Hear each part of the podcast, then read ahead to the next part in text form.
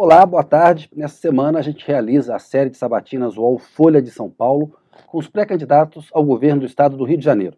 O entrevistado desta tarde é Ciro Garcia, pré-candidato do PSTU, Partido Socialista dos Trabalhadores Unificado. Ao longo da semana já conversamos e amanhã vamos conversar também com outros políticos que querem governar o estado do Rio. E participam dessa sabatina comigo os jornalistas Chico Alves, do UOL, e Ítalo Nogueira, da Folha de São Paulo. Professor e bancário, Ciro Garcia é graduado em Direito pela Universidade Federal do Rio de Janeiro e tem mestrado e doutorado em História pela Universidade Federal Fluminense. Mineiro, ele tem 67 anos. Militante de esquerda e opositor da ditadura militar de 1964, Ciro Garcia participou da fundação do PT e da CUT, a Central Única dos Trabalhadores. Presidiu o Sindicato dos Bancários do Estado do Rio e foi deputado federal. Ciro Garcia disputou o governo do Rio de Janeiro pela disputa o governo Ciro Garcia disputará o governo do Rio de Janeiro pela quarta vez. Já disputou os cargos de prefeito e de vereador na cidade do Rio e também concorreu ao Senado. Eu queria dar boa tarde novamente a quem nos assiste e boa tarde para o Chico. Olá, Chico. Olá, Kennedy, boa tarde. Boa tarde, Ítalo. Ciro, boa tarde. E a quem nos assiste. Olá, Ítalo. Boa tarde para você, meu caro.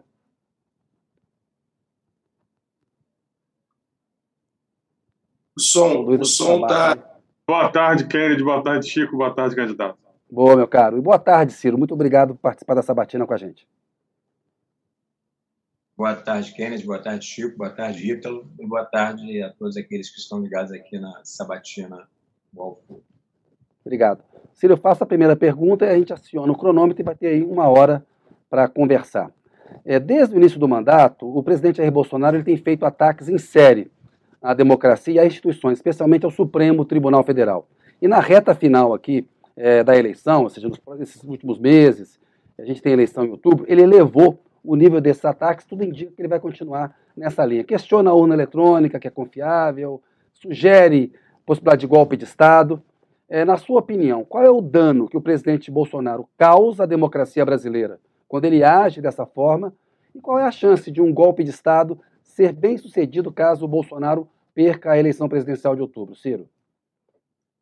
Bom, os danos que essa figura que hoje ocupa o Palácio do Planalto, mas que no meu lugar, é, na minha opinião, deveria estar na cadeia, o lugar de criminoso é na cadeia, e crimes ele cometeu ao longo desse mandato aos borbotões, é, são danos muito grandes. Ele flertou o tempo todo com o autoritarismo, flertou o tempo todo né, com o golpe, e acho que um indulto ao Daniel Silveira, muito mais que uma afronta ao STF, foi, como você mesmo colocou na pergunta, uma elevada né, no tom, é, colocando a perspectiva de que aqui, se o resultado eleitoral foi diverso do que ele espera, que é a vitória dele, nós vamos ter um Capitólio pior que aquele enfrentado pelo Biden lá nos Estados Unidos.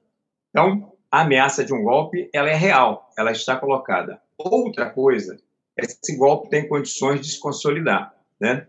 Hoje, por hoje, grande parte da classe dominante, da burguesia, não apoiaria isso, está apostando nas eleições.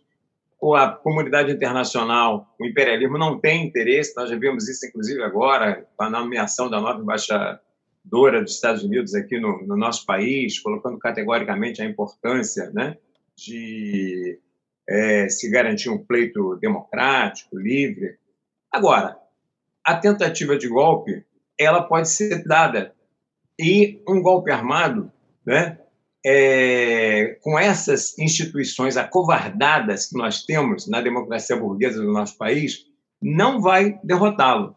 Para derrotar um golpe, nós só temos um caminho, que é o povo, a classe trabalhadora e os setores explorados e oprimidos, mobilizados e organizados nas ruas. Porque se existe um golpe armado, né, é, o que acontece? E, e, e, armamento, ele, ele armou a, a classe média e setores da burguesia através dos clubes de caça, bom, é, através de uma série de medidas aí, liberando armas para sua base ideológica. Ele tem parcelas das polícias militares, milícias como as aqui do Rio de Janeiro e das próprias Forças Armadas. Portanto, é, para derrotar um golpe armado, só com a mobilização dos trabalhadores dos setores explorados e oprimidos. Porque a burguesia, para ela, por mais que não interesse um golpe, para ela também não se interessa se enfrentar com o golpe, caso ele aconteça. Porque desde que seus negócios estejam garantidos, para ela isso é que é o fundamental.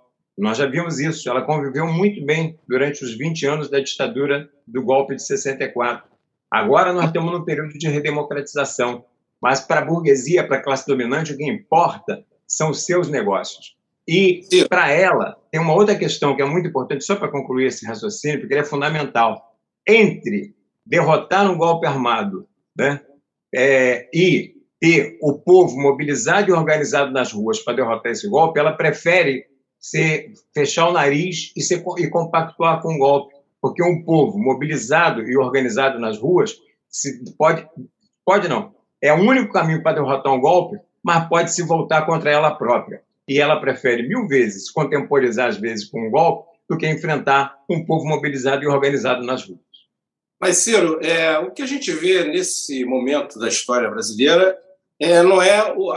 As ruas não estão lotadas de, de pessoas reclamando do que o Bolsonaro faz aconteceram algumas manifestações é, datadas, né, marcadas por algumas datas, e depois arrefeceram, e a gente não vê mais o, o que você chama de povo nas ruas.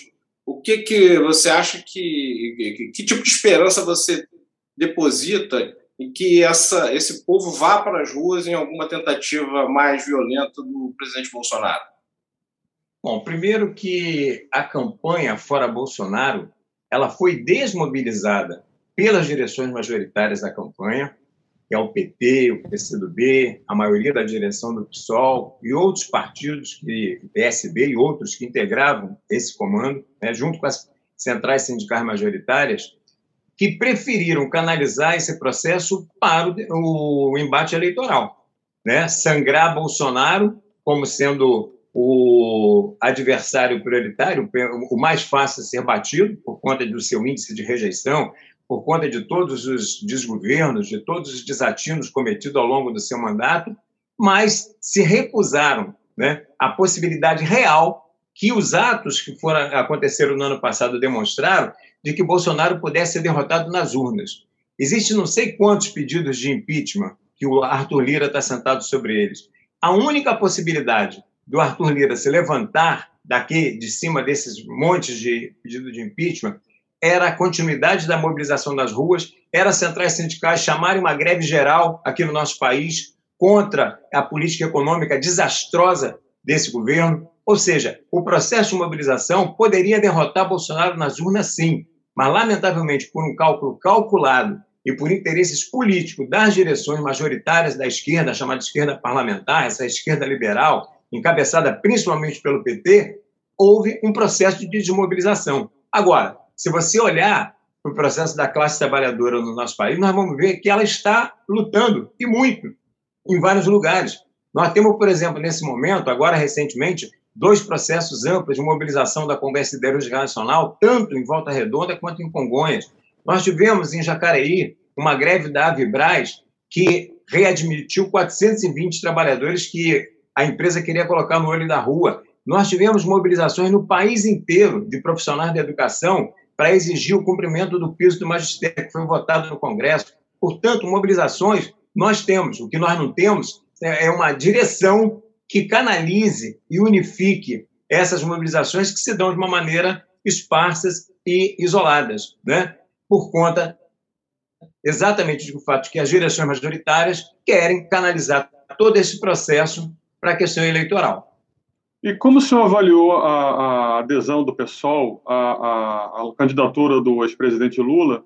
E, e, por que que o seu PSTU não, enfim, não optou por esse caminho? Né? O PSOL decidiu é, apoiar o ex-presidente por considerar que, enfim, é, a, uma vitória no primeiro turno é, é relevante para evitar esse ímpeto golpista do presidente Bolsonaro. Por que, que o PSTU optou por apresentar uma candidatura própria, um caminho próprio, e, e, e não se aliou a, a essa frente que foi formada pelo PT? Essa pergunta é interessante porque esse mesmo processo se dá aqui no Rio de Janeiro. Né? Com a candidatura do Marcelo Freixo, que é uma das, é uma das candidaturas que eu estou enfrentando nesse processo eleitoral. Bom, primeiro existe uma questão que tem a ver com a própria natureza do PSOL. Ainda que, como nós, o PSOL é um partido oriundo do PT, né? nós fomos expulsos em 92 e formamos o nosso partido em 1994. O PSOL sai do PT quando da reforma é, da Previdência que o Lula fez sobre servidores públicos federais, os radicais, que formam o PSOL. A grande diferença é que o, o PSOL, quando sai do, do PT, é, vícios que o PT demorou anos para contrair, o PSOL já nasce contagiado com eles. Como? Apoio de empresários, as campanhas financeiras. É, não havia efetivamente uma distinção ideológica. O PSOL é como se fosse um clone do PT e o clone envelhece mais rápido que o original. Essa é, a verdade. Então, o que acontece? Hoje, quando o PSOL se, recua, é, é, se omite né, em lançar uma candidatura contra o Lula, ou aqui no Rio de Janeiro, contra o Freixo, na verdade, é, o PSOL está se omitindo de, num debate eleitoral, onde existem dois turnos, né, e onde o que se dá são apresentações de projetos para a sociedade, de apresentar o seu projeto para a sociedade, porque, na verdade, o seu projeto é o mesmo do PT, é o mesmo do PCdoB, é um projeto de conciliação de classes, é um projeto de gestão do, do, do, do capitalismo. Ciro, Ciro Tem gradações distintas. O argumento aí, o argumento é que essa eleição, a exemplo da do Trump em 2020, na qual o Biden venceu, é uma eleição incomum, né? É uma eleição que, de um lado, está um candidato se comporta de uma maneira ditatorial, o Bolsonaro, acabamos de falar dos ataques dele à democracia, e de outro lado você tem candidatos do campo democrático aí, no campo da esquerda, ou esquerda parlamentar, esquerda liberal, como você chama, é o Lula, o Ciro Gomes. Por que não, numa eleição tão importante como essa, o PSTU é, deixar de. Por que, por que não apoiar um candidato do campo progressista, como o Lula, é, como o Ciro? Bom, primeiro que a analogia com a eleição norte-americana, ela tem um vício de origem, porque lá existe um sistema bipartidário. Lá você é democrata ou é republicano, né?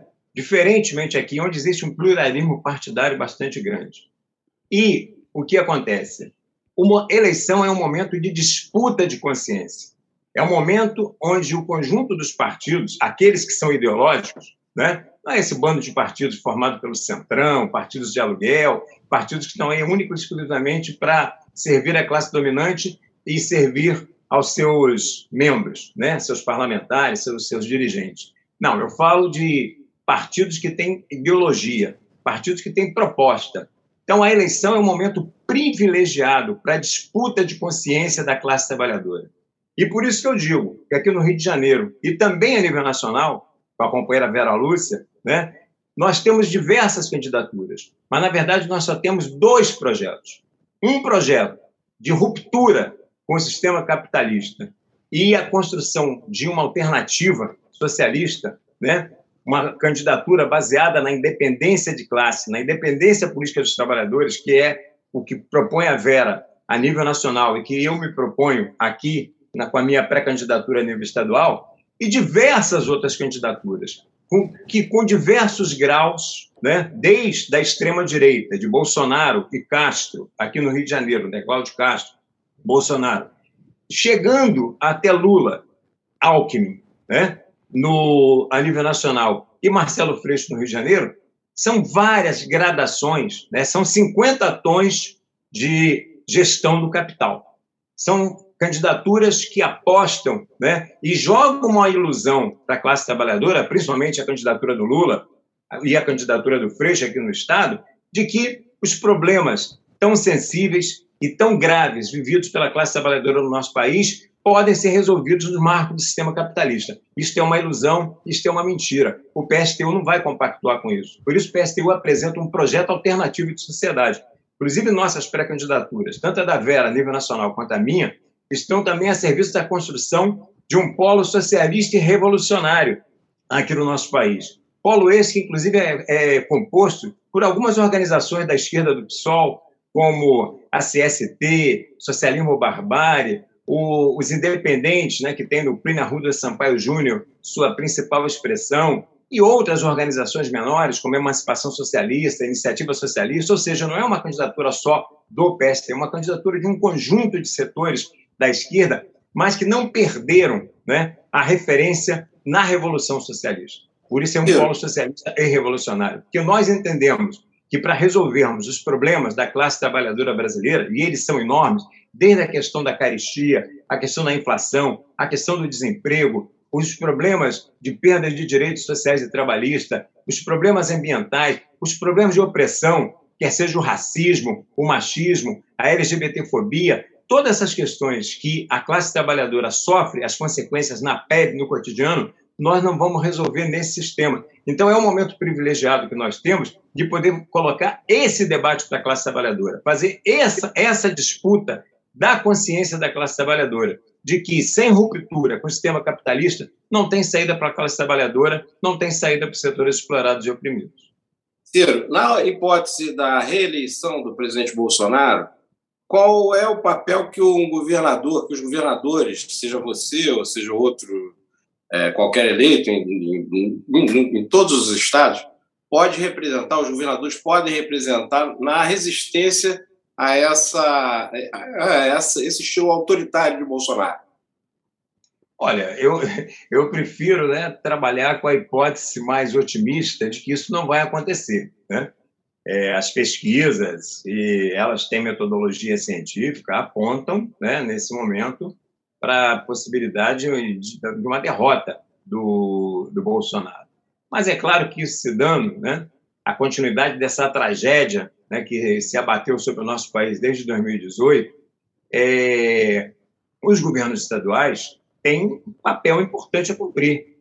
O primeiro deles, e aí entra diretamente aqui no caso do Rio de Janeiro, que eu posso falar aqui pelo Rio, que é onde eu sou pré-candidato, o que nós temos que fazer é romper com esse regime de recuperação fiscal né, que está sendo imposto goela abaixo pela União em relação a todos os estados, deixar de pagar essa dívida é, do regime de recuperação fiscal à União, ou seja, declarar uma moratória unilateral à União, e com esse dinheiro, né, combinado com outras questões que têm a ver com o não pagamento da dívida pública, com a ruptura com a lei de responsabilidade fiscal, que na verdade é uma lei de irresponsabilidade social, de, voltada para defender os interesses dos banqueiros e dos grandes fornecedores do Estado.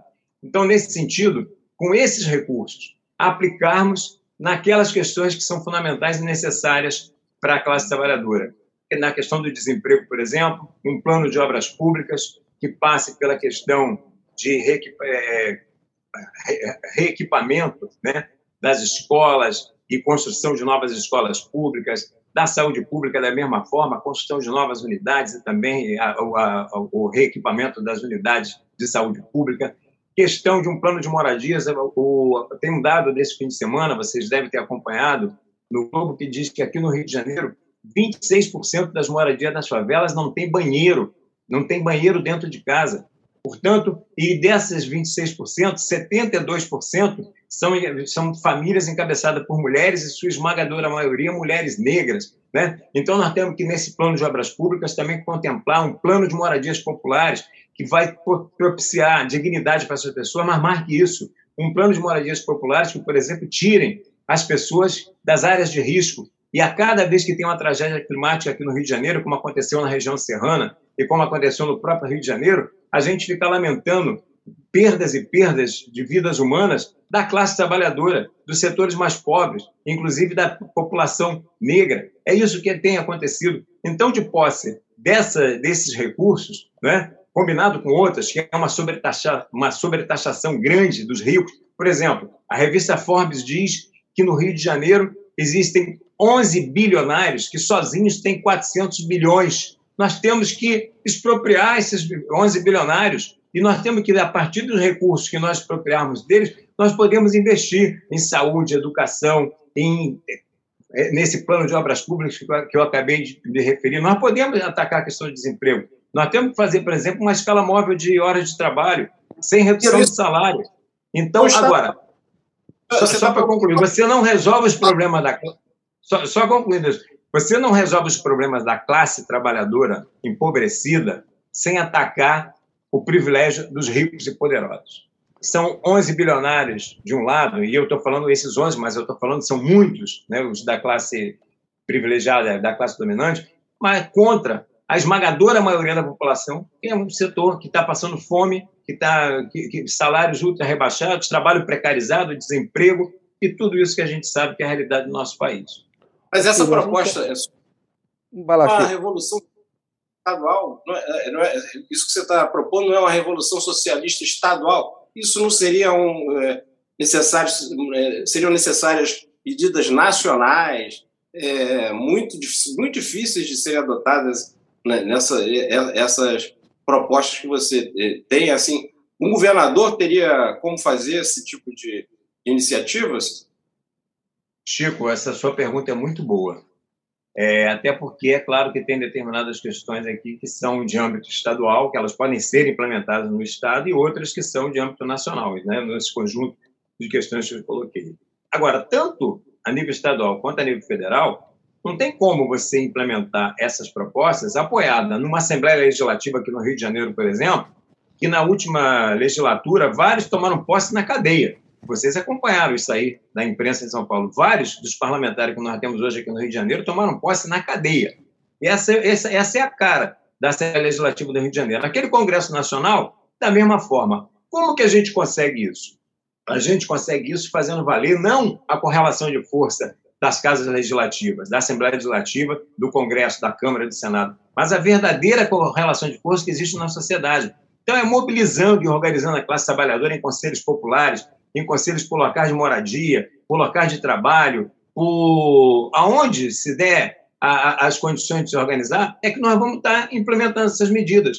E é claro que foi, foi, a sua pergunta ela tem o, não existe. Se não existiu o socialismo num só país, né? essa foi a grande divergência entre o Trotsky e o Stalin, né? onde o, o Trotsky colocava a necessidade da internacionalização da revolução, e daí ele ter elaborado a revolução permanente, e essa postura equivocada do Stalin que acabou fazendo a, a, propiciando a própria restauração do capitalismo na União Soviética, que foi o que aconteceu, que é o que nós temos nos dias de hoje, né? Então, nós não vamos ter o socialismo num só Estado.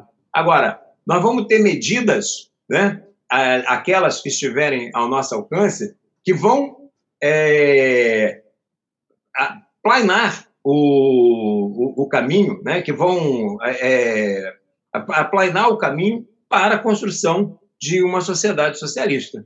Então, candidato, verdade... o, o, em 2013, quando foi o momento que a gente teve a maior mobilização né, de pessoas nas ruas, enfim, e foi um movimento que começou aparentemente de esquerda, né, em São Paulo, com o movimento Passe Livre, né, era uma, um movimento com uma orientação de esquerda, e essa pauta, é, agora a gente pode ver olhando do ponto de vista histórico, essa pauta, ela, a, a, rua foi tomada por um, enfim, por pautas de direita que acabou acendendo ao país aí o posto máximo da presidência da República. Aqui no Rio de Janeiro, o Wilson Witzel foi eleito.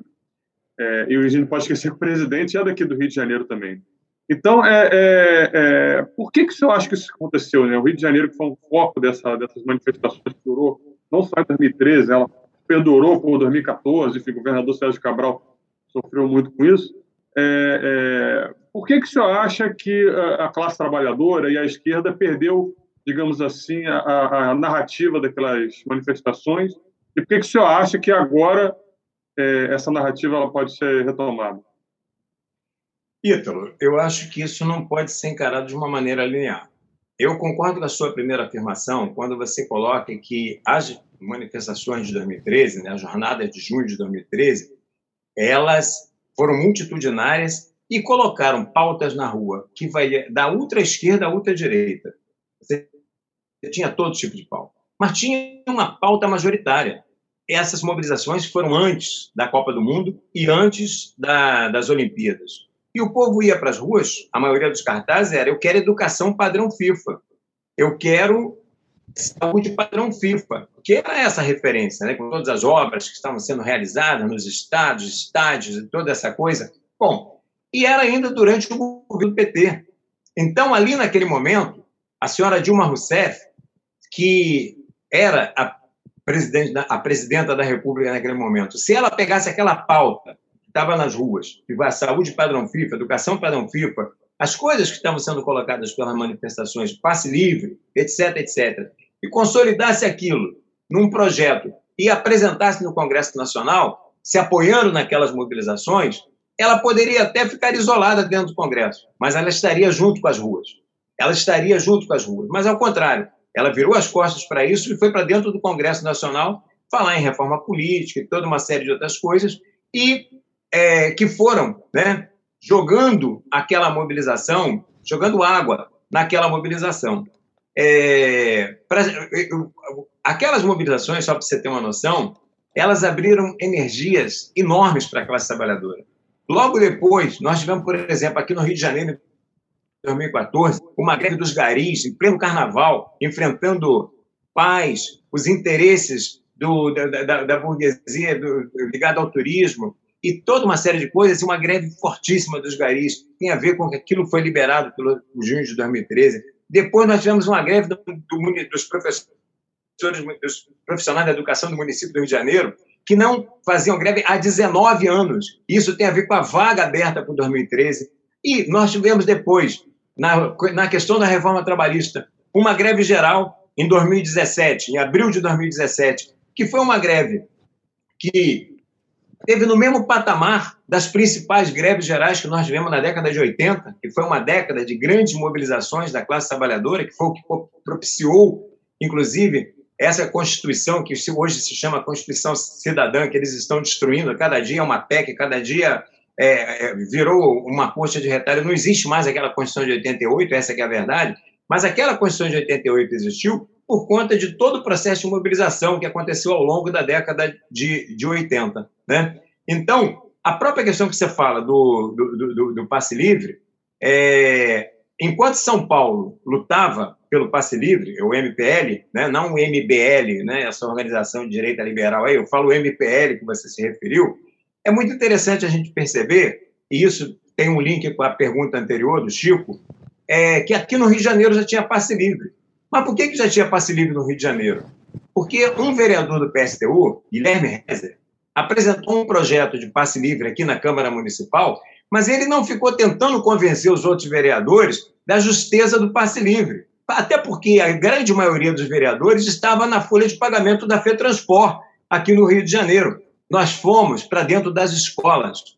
Nós fomos para dentro das escolas. E no dia da votação do projeto, a Cinelândia estava tomada, a Câmara Municipal estava tomada. Na hora da votação, os estudantes invadiram o plenário. O vereador votava com o estudante no cangote. E por isso nós aprovamos o passe livre aqui no Rio de Janeiro. É essa receita que eu falo, que nós temos condições de fazer valer os interesses das, sociedade, desde que ela esteja mobilizada e organizada para tal. Então, por isso, as propostas que eu levanto não são propostas, do meu ponto de vista, utópicas ou é, inalcançáveis, inatingíveis, não. Elas têm um quê da realidade, até porque elas podem é, ser, algumas delas, por exemplo, nós defendemos aqui no Rio de Janeiro, certamente vai ser assunto aqui do, da nossa sabatina, a restatização de todas as empresas que foram privatizadas em relação ao transporte público. Supervia, metrô, barcas, criar uma estatal rodoviária, expropriar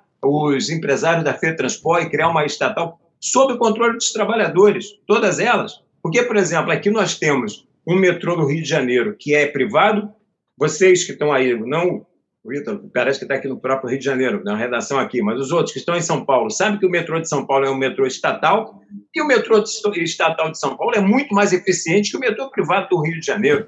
Então, não é um problema de ser estatal ou ser privado, é um problema de gestão. E nós defendemos a restatização de todas essas empresas que, que eh, oferecem um péssimo serviço, é, tarifas altíssimas, falta composição, falta, falta tudo, tá certo? Candidato, falta... agora, o senhor do Datafolha pontuou com 4% né, das intenções de voto é, e o Eduardo Serra, do PCB, com 5%. É, primeiro, queria te ouvir primeiro por que, que você, assim, esse, esse resultado é, foi surpreendente, né, porque os resultados eleitorais que o PSTU e o senhor têm tido em candidaturas majoritárias não é desse porte. Queria saber por que motivo o senhor acha que apareceu com 4%, se o senhor acha que essa teoria de que confundem o seu nome com Ciro Gomes é real ou não.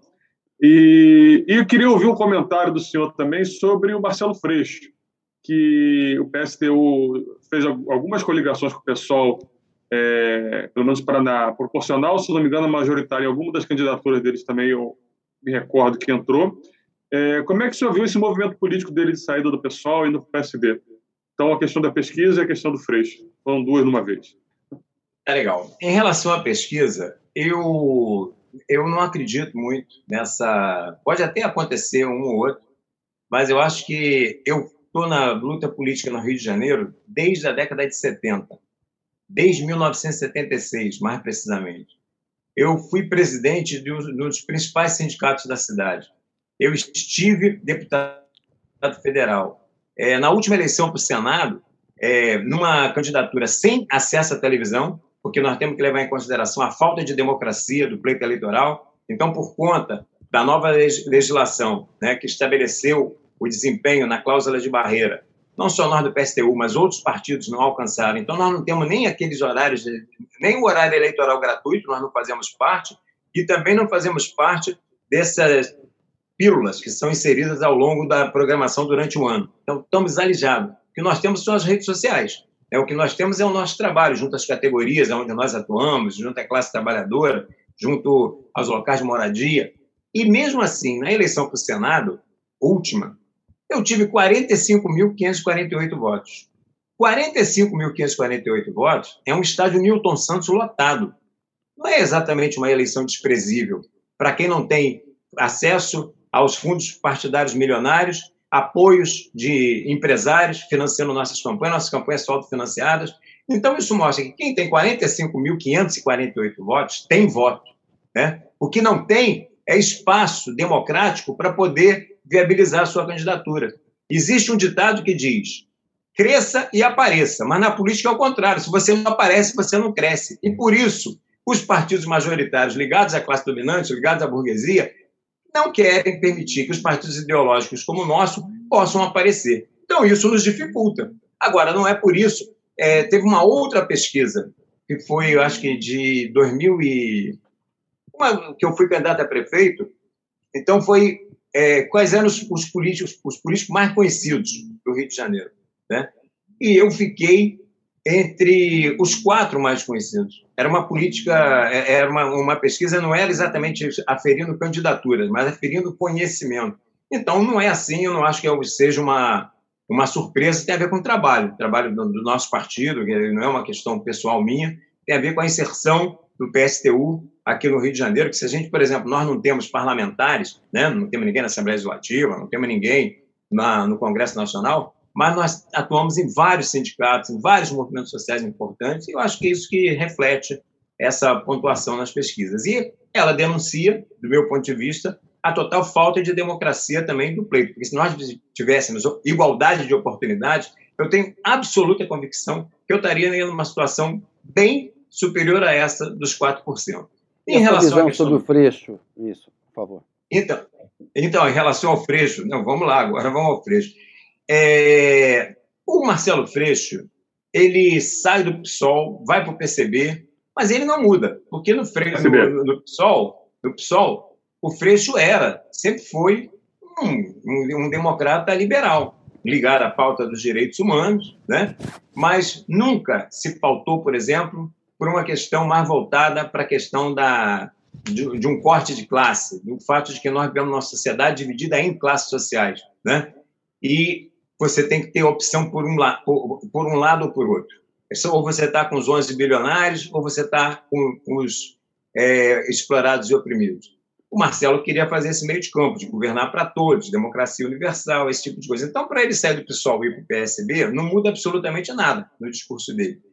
É, o que faz é um giro mais à direita, mais, mais ao centro, apoio do Armínio Fraga, é, flertando com vários é, é, é, prefeitos né, fisiológicos aqui do interior, abrindo mão de pautas históricas, né, como, por exemplo, a questão da legalização do aborto, para não se chocar com a igreja evangélica, por exemplo. E ele diz que a igreja não é pecado, e realmente não é pecado. Né? Mas nós sabemos que, lamentavelmente, aqui no nosso país, apesar de ser um Estado laico, a igreja, né, a bancada evangélica, não só a bancada evangélica, também os setores conservadores da Igreja Católica, tem uma interferência e grande no processo legislativo. E pautas como, por exemplo, Ciro, a questão da legalidade. Ciro, uma questão não, que eu queria colocar, pra, só para colocar rapidamente, que tem a ver com a pergunta do, do Ítalo, ou seja, você fala que o, o Freixo é um democrata liberal, a questão da esquerda liberal. O Brasil é um país muito conservador. Né? A gente viu o que aconteceu é, nos últimos anos. Esse caminho que o Freixo seguiu, que o Lula segue, que o Ciro segue, não é um caminho mais realista para promover transformações na sociedade brasileira do que o caminho que o PSTU é, defende? Por exemplo, mobilizar os trabalhadores. Quadro de inflação alta, precarização do trabalho, alto desemprego. As pessoas mal têm emprego. Né? Como é, mobilizar essas pessoas? Nesse sentido, quero que você responda. É, é, a proposta do PSTU não acaba sendo uma proposta irrealista, utópica, inatingível? Aí o Freixo, o Lula, o Ciro Gomes, ao optar por um caminho é, de moderação, não estão mais é, é, corretos para chegar a um objetivo de transformar a sociedade brasileira? Olha, eu acho que esse é um dos grandes erros da, da esquerda parlamentar, dessa esquerda liberal institucionalizada. Porque é, historicamente, né, a rebeldia, a indignação era propriedade da esquerda. Nessa eleição, por exemplo, tem muita gente que votou no Bolsonaro porque ele dizia que era contra tudo isso que está aí. Porque existe um processo de crise nas democracias burguesas, não só aqui no nosso país, mas no mundo inteiro. É só a gente acompanhar, por exemplo, o aumento a cada pleito do número de votos brancos, nulos e abstenção. Então, existe um desencanto em relação a essa democracia, porque as pessoas votam de dois em dois anos e a vida delas só piora a cada dois anos. Então, essa é uma primeira questão né, que é importante. E eu quero mostrar, fazer uma contraposição para vocês. Hoje nós estamos assistindo, por exemplo, no Chile, que é aqui do lado, é um país próximo a nós, a possibilidade do enterro. Enterrada ela já foi, né? mas não só do enterro da Constituição do Pinochet, que per, per, perdurava até os dias atuais, e a, a possibilidade agora de uma nova Constituição, que se deu a partir de um processo de lutas e de intensas lutas, que inclusive custou mortes de algumas pessoas, milhares de presos, mas foi através do povo explorado e oprimido, dos mapuches, dos indígenas, bom, de todos os setores é, que totalmente relegados, né, a, a, a, nada lá naquele país, que foram para as ruas, encabeçados pela juventude, é que permitiu não só a eleição de um governo mais à esquerda, como o Boric, né, mas, principalmente, muito mais importante, enterrar a Constituição pinochetista e ter uma nova Constituição. A, a própria Assembleia Constituinte, uma coisa inédita, primeira Assembleia Constituinte no mundo paritária entre homens e mulheres. Isso não existia em lugar nenhum.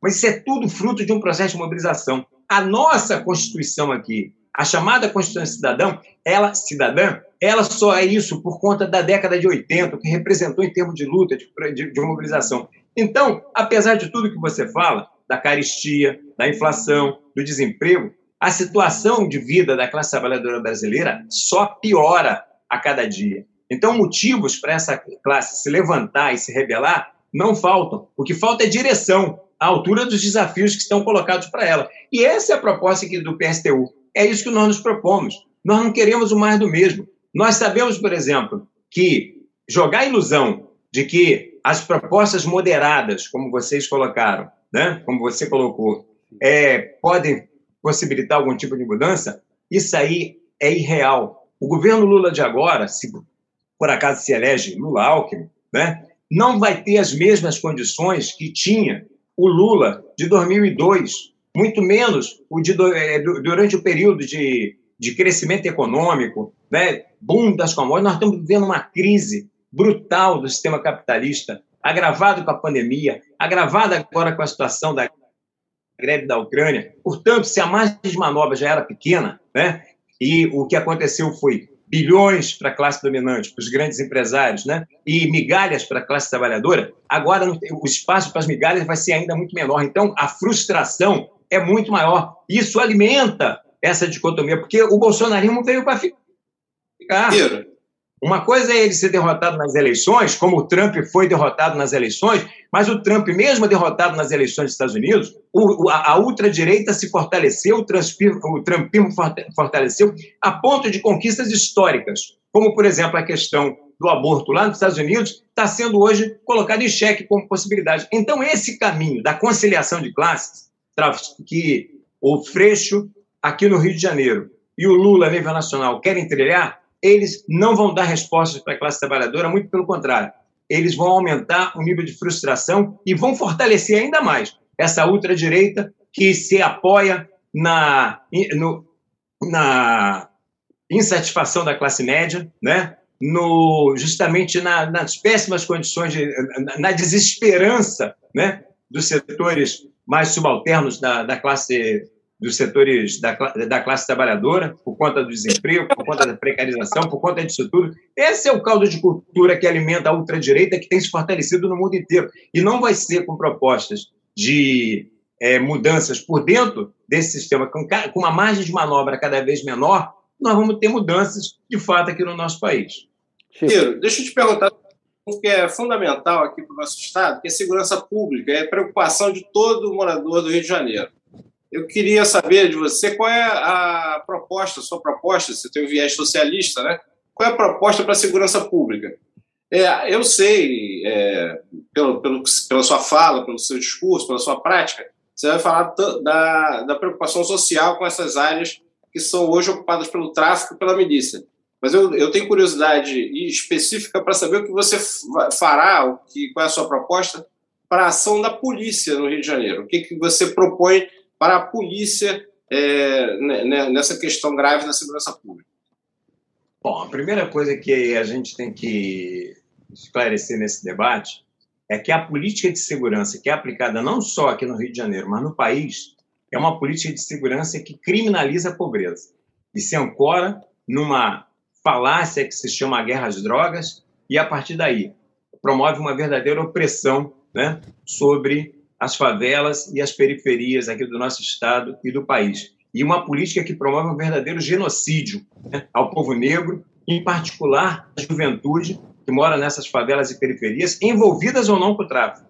Nós aqui no Rio de Janeiro, toda hora estamos chorando mortes de adolescentes, de crianças, de pessoas trabalhadoras, de estudantes, é, é, atingido por balas perdidas. Na verdade, para mim, não são balas perdidas, porque existe um alvo e, em geral, esse alvo é, o corpo, é um corpo negro, é um corpo de um homem, um jovem negro, de uma jovem negra, né, ou de uma criança negra, né, que moram nessas comunidades, nessas favelas, nessas periferias, por não ter condições de pagar um aluguel em outros lugares.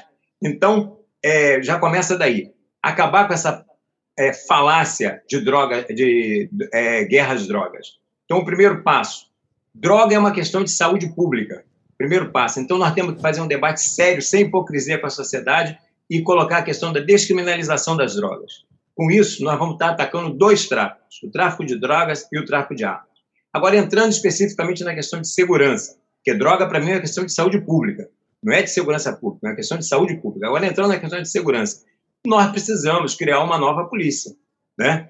Essa polícia que existe aí é uma polícia que se é, impõe pelo medo, né? Pela covardia, pela falta de respeito aos direitos humanos e não respeitando o cidadão que paga os seus salários, que ela devia servir. Então, nós defendemos, e isso tem uma razão de ser, só para deixar bem claro, principalmente em relação à questão da, da polícia militar. Os soldados entram, são, que entram são filhos da classe trabalhadora, do proletariado, em sua maioria negros, inclusive, e tem, vão, quando muito, até sargento.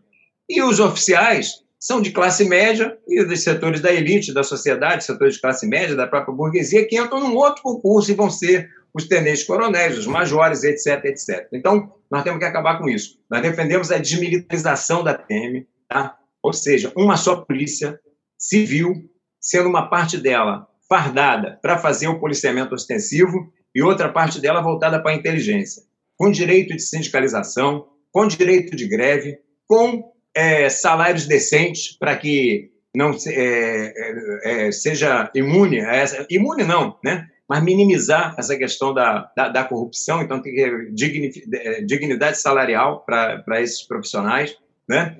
Eleição de delegados pelas comunidades, A polícia tem que se impor pelo respeito e não pelo medo e pela covardia. Então, eleição de, de, de delegados, né? E defendemos também, como parte disso aí, um processo de é, autodefesa da, da classe. Porque essa história que está na Constituição, e eu sou, né, eu, eu sou professor de, de Direito, eu sou formado em Direito pela FRJ, como vocês já colocaram aí, está lá, né, o monopólio da força é do Estado. Bom, isso é uma grande balela. Aqui no Rio de Janeiro, mais de 50% da cidade é dominado por milícias, né? Nós vimos nesse episódio triste e lamentável da morte do congolês, do Moise, num quiosque em plena Barra da Tijuca, ou seja, um bairro dos mais nobres da cidade, onde mora a burguesia, onde mora a alta classe média, que são os quiosques são dominados pela milícia, o que mostra a promiscuidade do poder público da classe dominante da cidade, a burguesia e as, as elites da cidade, com a milícia. Porque lá são os milicianos que estão nos quiosques ali. Então, eu, queria que, eu queria ouvir você sobre o caso Marielle Franco. Faz mais de quatro anos que ela e o Anderson Gomes foram assassinados. Já houve troca de delegados, a investigação apontou hora para um lado, hora aponta para outro. Você acha possível um desfecho desse caso, ou seja, um desfecho sobre um caso de violência política, é, o que é inadmissível numa democracia? Como é que você enxerga essa questão? Bom, eu, eu, eu, eu acho que tem que ser uma exigência da sociedade.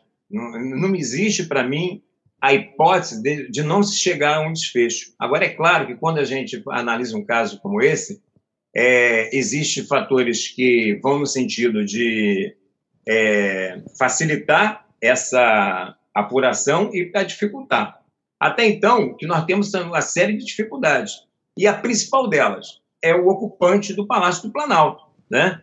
que é, enquanto nós estivermos sob a égide desse governo Bolsonaro, que é um governo miliciano, um governo que apoia milícias, nós vamos ter dificuldades em chegar ao final dessa apuração. Agora, a sociedade tem que exigir, e nós, inclusive as instituições, o, e principalmente a, o, o, o povo pobre, né, que Marielle era parte disso, era uma, uma companheira da Maré, uma mulher preta da, da, da Maré, um grande quadro né, da, da esquerda aqui da nossa cidade, que teve sua vida ceifada covardemente por pessoas muito próximas né, do domicílio do presidente, mas muito próximas, morando no mesmo condomínio. Né? Agora mesmo teve, teve essa apuração é, mais recente aí sobre essa questão que envolveu dois delegados de polícia, inclusive, né? ambos bolsonaristas, diga-se de passagem, né? Ah, envolvidos aí com o, a questão da, do jogo de bicho, né? O, bom, todas essas coisas que a gente conhece aqui do, do, do Rio de Janeiro.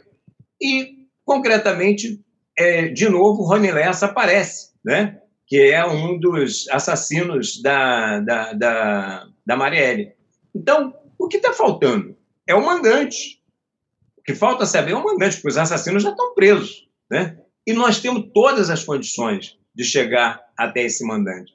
É inaceitável né, a hipótese de que isso não chegue a lugar nenhum. Isso não existe, isso não está colocado. Agora, durante esse governo aí, é, um, um, governo Bolsonaro, esse é um dos obstáculos que a gente tem que transpor.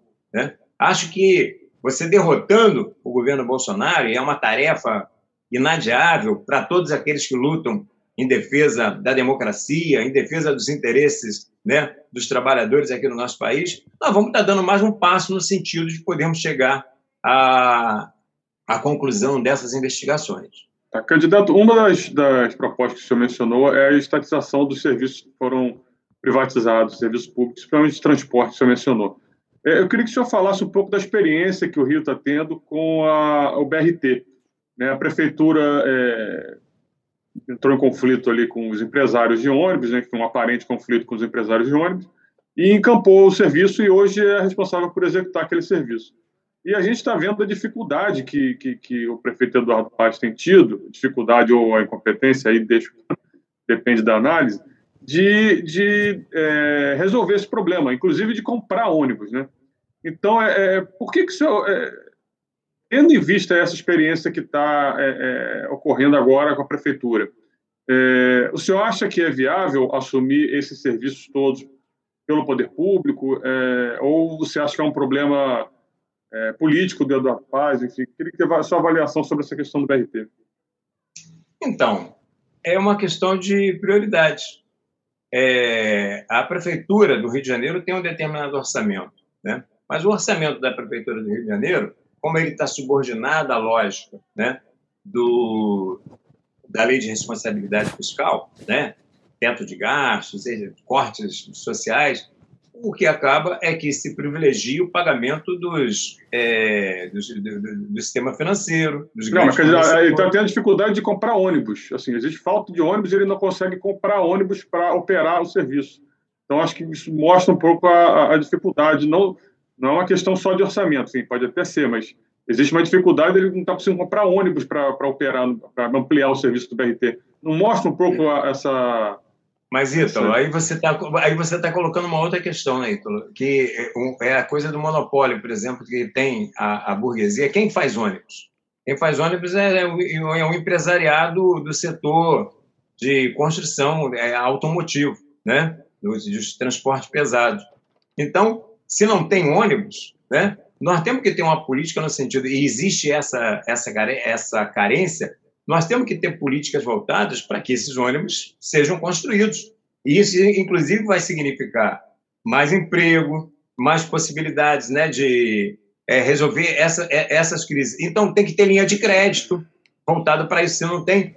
É, é, a grande questão é que no, no sistema capitalista, como é um sistema que não está voltado para as necessidades dos seres humanos, mas sim para a necessidade do lucro do, do, do, capitalista, do empresário, você tem esse tipo de coisa.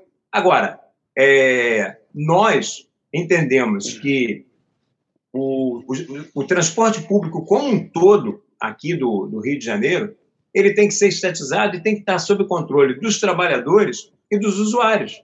Porque a iniciativa privada só tem um interesse, é o lucro.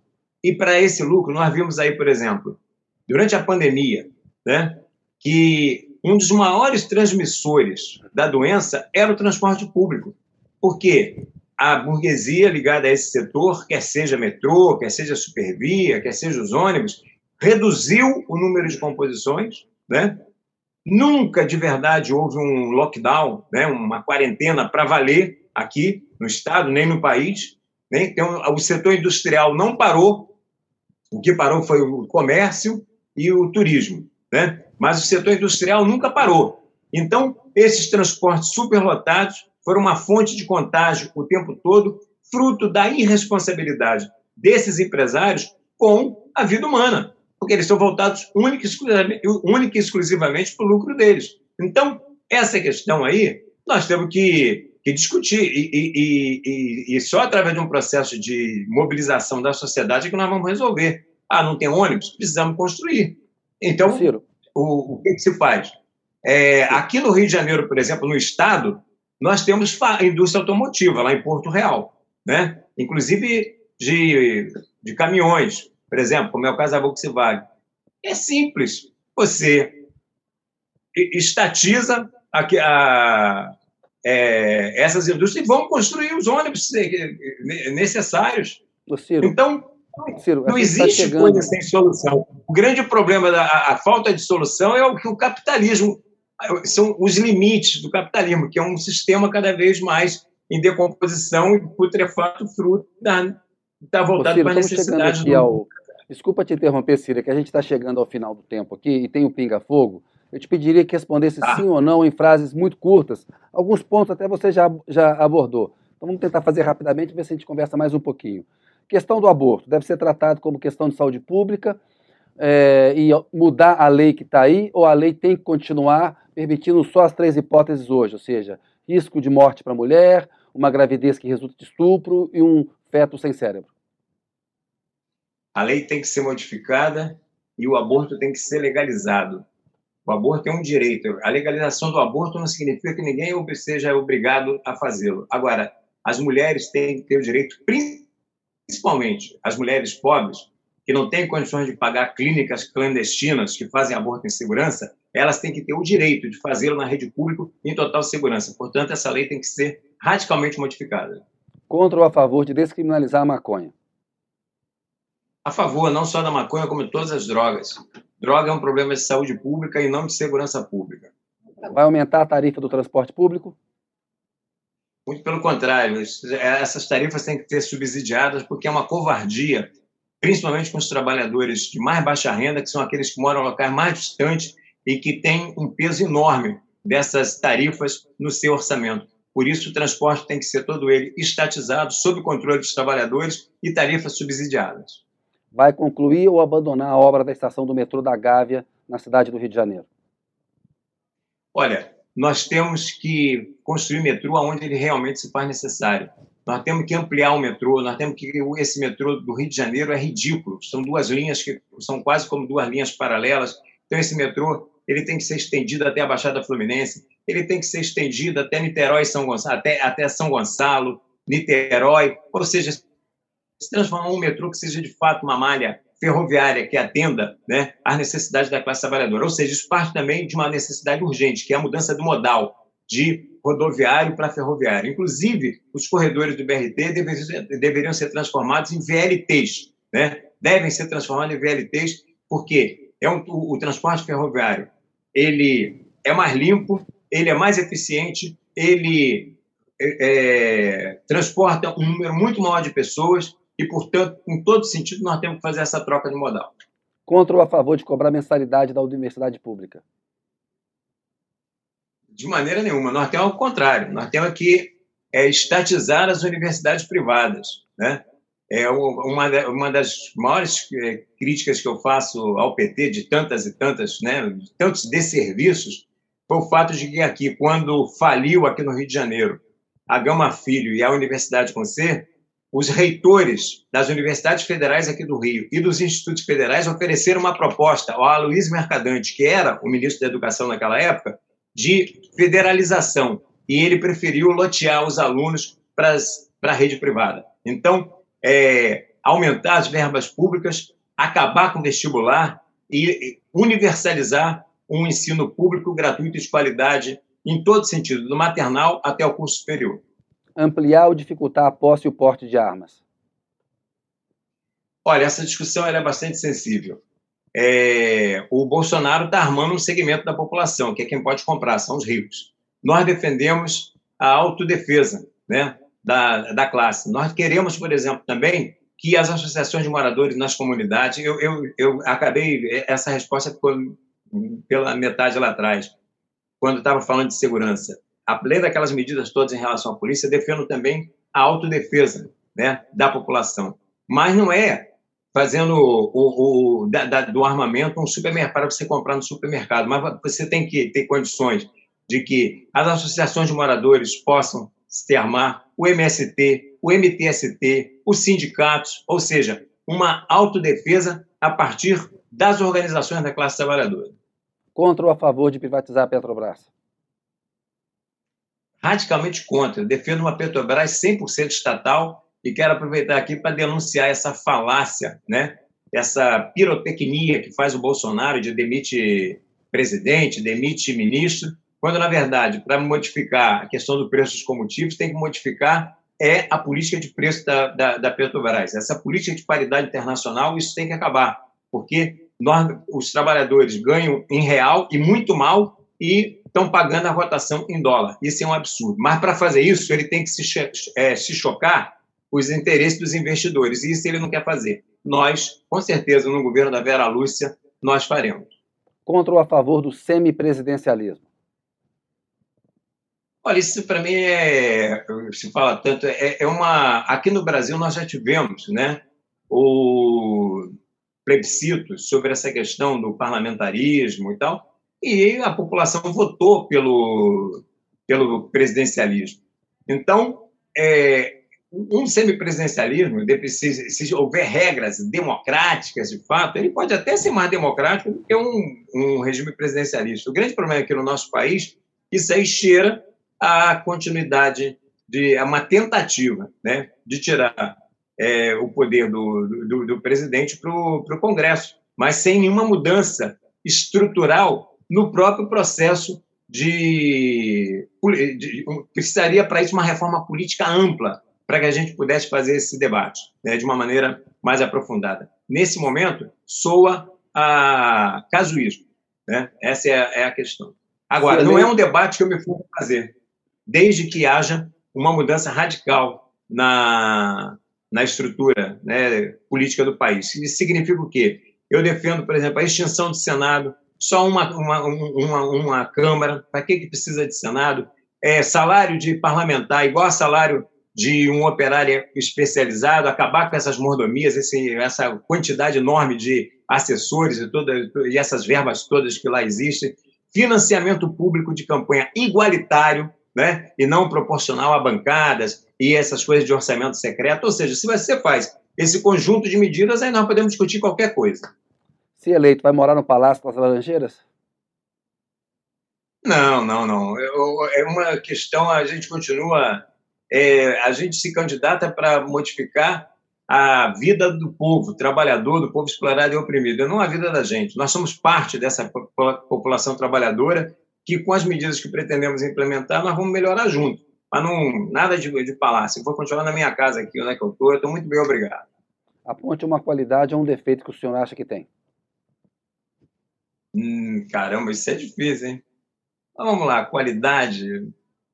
É, eu sou uma pessoa determinada e, e persigo os objetivos. Eu, por exemplo, é, eu ouvia quando era novo que eu tinha aquelas ideias socialistas radicais porque eu era jovem. Quando meus cabelos ficassem brancos, eu ia mudar. E os meus cabelos estão mais brancos e eu estou cada vez mais convicto das minhas posições. Então, isso é uma questão da determinação. É, um defeito Bom, né, né? você dizer que. É, acho que, como todo ser humano, eu sou cheio deles, então vai ser difícil nomear um só. Por que quer ser governador do Rio? Eu quero governar o Rio para defender um governo para os trabalhadores e setores explorados e oprimidos e um governo que é, faça com que os ricos e poderosos paguem pela crise. Um governo que exproprie as grandes empresas, que sobretaxe né, os, os bilionários e que esse dinheiro seja aplicado nas questões fundamentais para como saúde, educação, moradias, é, bom, defesa do meio ambiente, despoluição da Baía de Guanabara, saneamento básico, tudo que é necessário através de um plano de obras públicas, né, que ao mesmo tempo que combata o desemprego, também resolva as questões essenciais para a classe trabalhadora e para os setores explorados e oprimidos aqui do nosso Estado. Ô Ciro, quero agradecer muito a sua entrevista aqui, ter feito essa batina com a gente hoje. Um abraço, até uma próxima oportunidade. Boa sorte na eleição.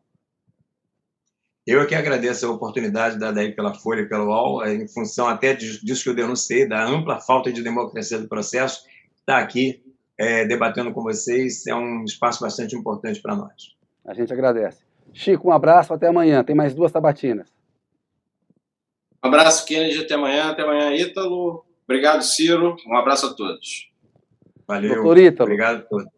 Obrigado, Ciro. Doutor Ítalo, até amanhã, hein? Mais duas tabatinas pra gente. O Ítalo teve um problema no som ali. A gente está fechando essa série de sabatinas com os pré-candidatos ao governo do Rio de Janeiro. Hoje acabamos de conversar é, com o Ciro, amanhã vamos conversar com o Marcelo Freixo, do PSB, PSB às 10 da manhã e às 4 da tarde com o governador Cláudio Castro, que é do PL e que tenta a reeleição. Muito obrigado, até amanhã e agradeço a sua audiência.